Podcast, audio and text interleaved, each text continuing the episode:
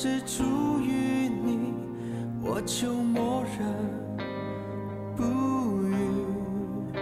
因我所造一定是出于你，我就默认不语。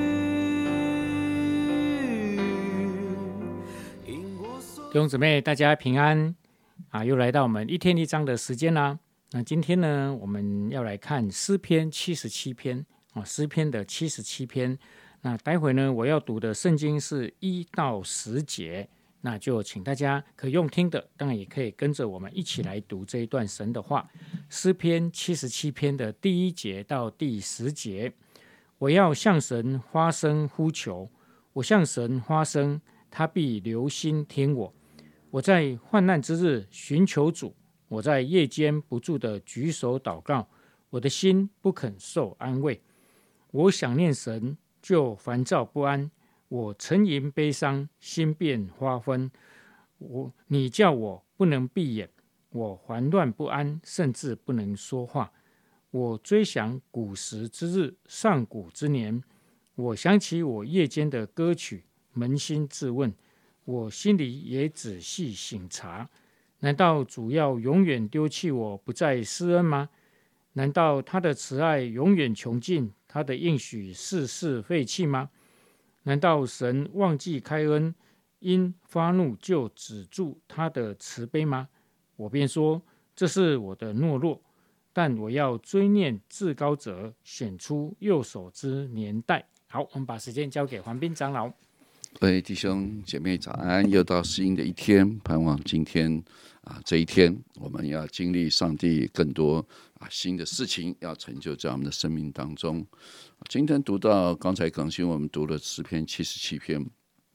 如果你仔细去读这个诗篇的时候，你就发现这啊，这个不是一个上帝蒙应允的一个诗篇，这是一个上帝为什么蒙应允？所以当他祷告完了之后，他心中啊对神发出了许多的疑问：为什么我整夜举手祷告，但却得不到安慰？为什么我像患难的时候跟你祷告，神好好像你不是听了吗？对不对？但是为什么好像环境也没改变啊？所以让他非常的愁烦不安啊！所以虽然祷告了，但是并没有让他日子更好过。我想这个诗篇真的是蛮有意思的。大部分在我们的印象当中，我们总是会觉得啊，祷告你无论祷告什么，神都会垂听啊。这就是我们一般啊一个基督徒常常有这样子的一种观念。我们可能会被误导，就是用祷告，只要你祷告就可以解决你的难题。哦，其实这是一种误导，祷告跟解决难题 这是两件事情。其实你的祷告是让你更多的把主权交给他，祷告是让你更相去继续相信啊这位神啊他是什么？他是掌权的神，而不是祷告就来解决你的问题。所以我们的信仰常常啊，很多基督徒我也常常听到很多基督徒，他信着信着，好像就。啊，不再像他出信的时候那么的信，为什么？因为他说，我记得我出信的时候，哇，祷告什么神都垂垂听，祷告什么神都应允。我记得我小的时候，家里人只要东西掉了，一定叫我去祷告，因为祷告之后我就会找得到。所以好像，哎，黄斌，你祷告最灵了。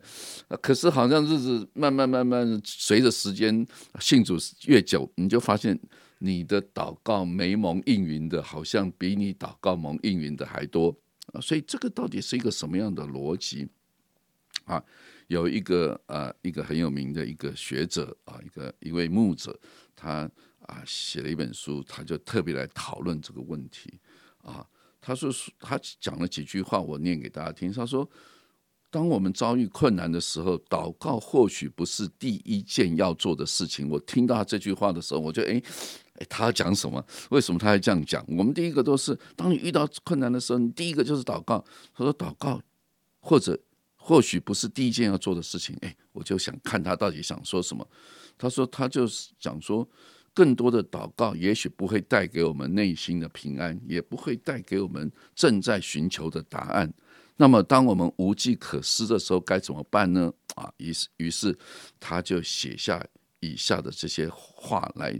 啊，鼓励我们弟兄姐妹啊！他最重要的就是当我们在祷告的时候，其实很重要的是，你到底信不信你祷告的对象？你到底你对神的认识是什么？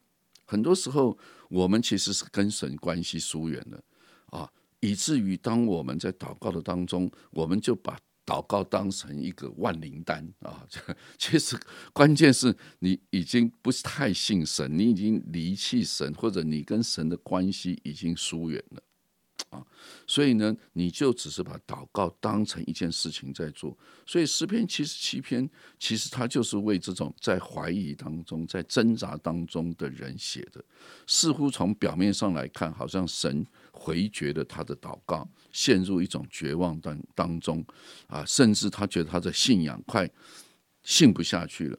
诶，其实这个诗篇的作者他想表达出来的啊，就是他以为祷告。就可以解决自己的难题。他以为祷告就一切都迎刃而解，可是事实发现却不是这样。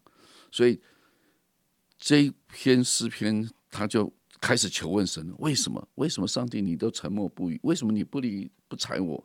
啊！所以到底很多时候在我们心中也会有这种疑问。神啊，为什么我生病，我一直跟你祷告，怎么并没有得医治？好啊，并没有得医治的意思，就神你怎么没有听我的祷告嘛？你好像没有应允我啊。像我们前一阵子读约伯记啊，约伯记不是一直在讨论这个问题？神啊，你为什么都不出声？到底我为什么啊经历这么些多苦难？为什么这个病？为什么这个难处？为什么我们常一直问为什么？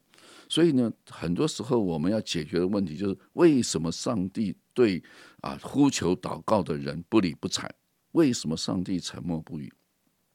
啊，有人讲说，他的答案是什么？他的答案是上帝沉默不语，因为他选择了沉默不语。了解吧？上帝能不能沉默不语？上帝当然可以沉默不语啊。但是我们从来认为，上帝你应该给我一个答案，你应该给我个解释。上帝为什么很多时候在我们的生命当中？好像并没有立刻按照你所求的来答应你。圣经上有一个很重要的，你相不相信神不立刻给你答案，必定有他的原因，而且吧，他必定要透过这件事情让你学习。如果你的祷告啊立刻蒙应允，祷告立刻蒙应允，你到最后你就会把你的祷告越来越离谱的祷告，因为就觉得那个神很像阿拉丁神灯，你要有求必应。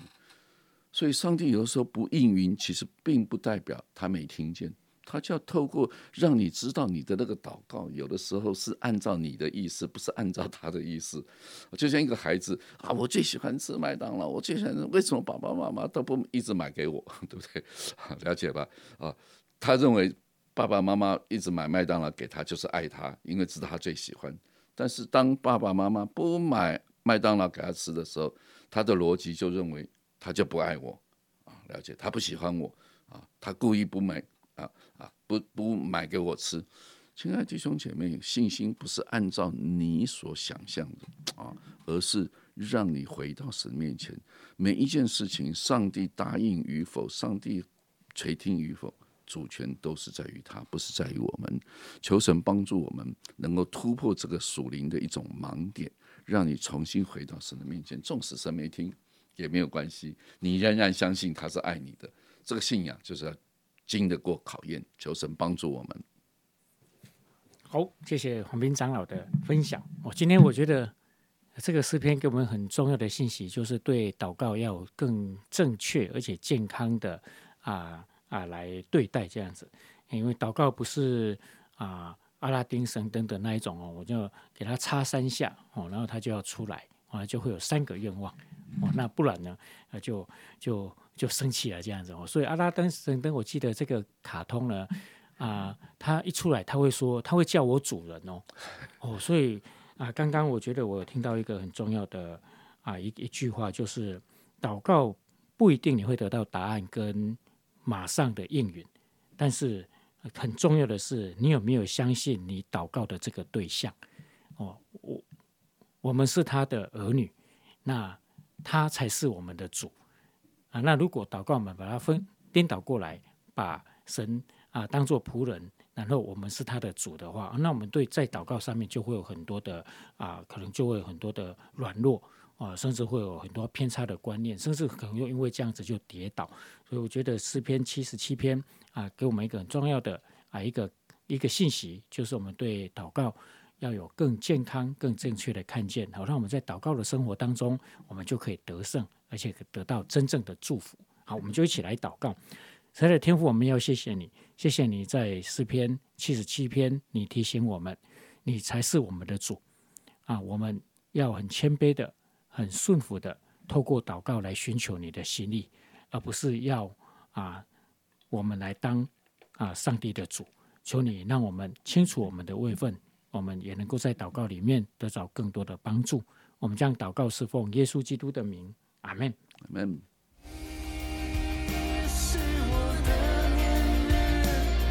摘入手掌。